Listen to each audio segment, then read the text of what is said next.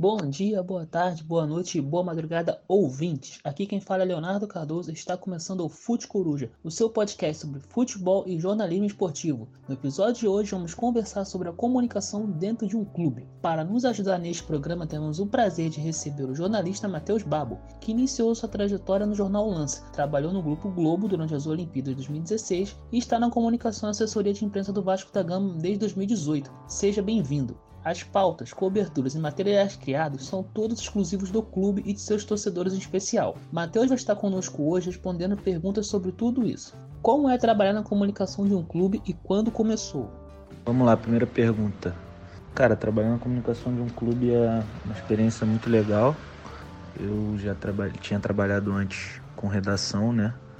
É, fui setorista, fui editor de jornal e produtor de TV e tive a oportunidade em 2018, em julho de 2018, comecei no Vasco. É um negócio bem legal, é o clube que eu torço também, então isso aproxima. E é um trabalho diferente né, do que eu fazia como setorista. O setorista tinha mais questão de apuração de notícias, correr atrás, entrevistar bastante jogadores, técnicos, é, dirigentes, tudo aí, tudo, todos que estão em torno do, do elenco profissional, né? E também alguns, algumas vezes outros esportes, política, tinha muito isso. Já em clube eu hoje faço parte de edição e conteúdo e produção de conteúdo para o site e ajudo os assessores de futebol, seja de base ou profissional, além de fazer também os outros esportes do Vasco. É, é um trabalho que às vezes a gente tem, tem uns dias mais tranquilos, tem uns dias mais, mais pesados, mas é uma rotina bem diferente de uma redação de jornal, de um, de um hard news pesado assim. É, trabalhar em clube é uma experiência bem legal, como eu já falei, e, e acho que todo mundo que tiver oportunidade precisa participar aí, porque vale muito a pena. Quais as diferenças entre atuar numa redação de jornal específico e trabalhar na comunicação de um clube? A segunda pergunta eu já tinha respondido um pouquinho na primeira, né? É, cara, tem uma diferença um pouco grande assim, né? É, redação de jornal você você tem que cavar a notícia, né, cara?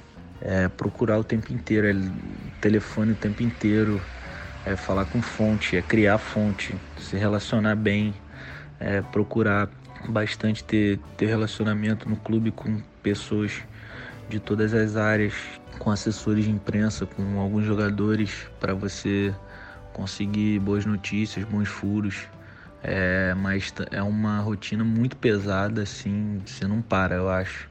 Como assessor também, você às vezes tem uma rotina mais leve, mas o seu telefone está 24 horas por dia ligado e você pode ser chamado a qualquer momento, mas como repórter é uma parada mais pesada.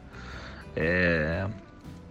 E aí eu, muito do que eu falei ali no, na primeira resposta, você acaba é, trabalhando um, esse, várias, várias editorias numa só, né? Você trabalha com política, você trabalha com, às vezes, com uma área jurídica, porque tem muita notícia jurídica em clube. É, vai aprendendo de o esporte, lógico, que é o carro-chefe, vai aprendendo um, pouquinho de cada coisa. Acho que isso daí é bem bacana. Trabalhar em clube você tem que meio que gerar pauta que seja favorável ao clube, até porque você faz assessoria, e tentar vender para a imprensa. Isso daí é, é bem, bem legal também. Às vezes a notícia está muito mais fácil para você ali, né? Você tem os meios é, mais tranquilos, tem os, o caminho bem mais facilitado, vamos dizer assim, porque os jogadores vão estar próximo, presidente, qualquer área, tudo que acontecer de bom você tem que, que publicar e, e tentar fazer com que isso seja reproduzido no maior número de veículos possíveis. Quando trabalha no clube, não é apenas com futebol, como é a convivência com atletas de outros esportes, pessoas de outras áreas e funcionários que fazem o dia a dia do local. Cara, acho que essa terceira pergunta, essa convivência com o pessoal de fora o futebol é o, é o mais legal assim do clube. É... eu por ser vascaíno e trabalhar no Vasco, acho que é uma parada muito, muito bacana. Mas acho que isso aí não indifere. É, mesmo se eu trabalhasse em outro clube, a gente é profissional, eu acho que isso continuaria sendo mais legal. É, a oportunidade que eu tive já de conhecer pessoas que trabalharam em outros clubes, é, que não torceram para o clube que trabalhavam, mas quando a pessoa entra é, é, meio que o discurso de jogador, o cara veste a camisa, não tem jeito. Isso é muito legal. É, os outros esportes, é, falar com atletas, com treinadores, é, não tem tanto glamour e as, os valores que o futebol tem, e você vê ali que além do da, da pessoa do, de tudo do esporte, por, a gente trabalha com paralímpico lá no Vasco, é, basquete, base, pessoal que está começando, então tem muito do amor dessas pessoas pelo esporte e dos outros funcionários pelo clube. É, no Vasco tem o exemplo do colégio que tem lá dentro, a gente tem as diretoras, a, as os professores todos têm, têm muito orgulho de trabalhar com esses meninos que, que viram estrelas do futebol, né? Tem, teve jogador que passou por lá que jogou Copa do Mundo, que jogou na Europa, que, que joga no Brasil em grandes clubes. Tem muita gente boa nisso tudo aí. A comunicação de clubes cresceu bastante nos últimos tempos, o que explica esse fenômeno, principalmente nas interações com torcedores e seus canais no YouTube e outras redes sociais.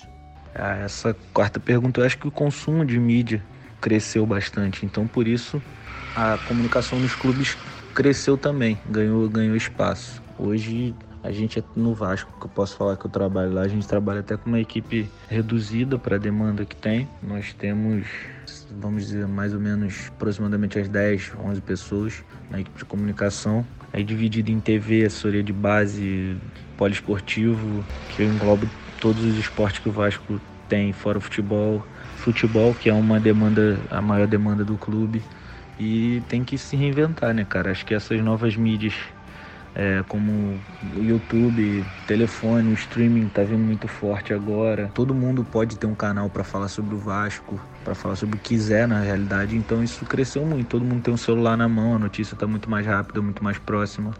Então acho que isso daí contribuiu bastante para que esse consumo da notícia e da informação crescesse. Então é importante para os clubes ter vários canais de comunicação com o torcedor. E aí cabe quem está lá dentro da comunicação criar várias formas e as melhores possíveis, criar quadro para TV, criar maneiras de interagir nas redes sociais, que são os canais muito fortes também. Acho que isso daí vai de, de cada clube e cada um tem sua particularidade. Sempre ao final de cada programa, pedimos aos participantes para deixarem dicas a quem deseja ingressar na área e quais caminhos seguir. E muito obrigado pela participação. É, cara, eu que agradeço aí pela, pelo convite de participar. O que eu posso falar aí para quem deseja ingressar na área é que, que tenha muita resiliência.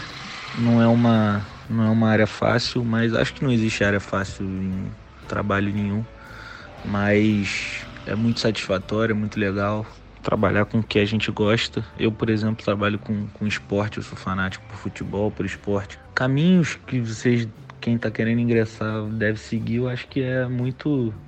Toda oportunidade que você, agora que está começando, você tiver, eu acho que vale agarrar. E no meio desse caminho você vai entendendo o que pode ser mais legal, o que pode ser combinar mais com vocês. Acho que a assessoria é muito legal, produção de conteúdo é muito bom. E a produção de conteúdo que eu falo é rádio, impresso, digital, TV, tudo isso é muito legal. Acho que por isso que eu falo para participar e tentar abraçar essas essas oportunidades que pintarem no, no caminho. Mesmo se você não gosta de esporte, pintar uma em outra área, abraça e, e encara, porque, porque vale a pena e vai, vai se, tentando se encaixar com, com o que for melhor e com o que você mais se identificar. Valeu, um abraço aí. Nosso programa está chegando na reta final. Gostaria muito de agradecer a presença e participação do jornalista Matheus Babo. O Fute Coruja tem como produtor e mediador do podcast Leonardo Cardoso e Matheus Paixão nas edições de áudio. Até a próxima, tchau, tchau.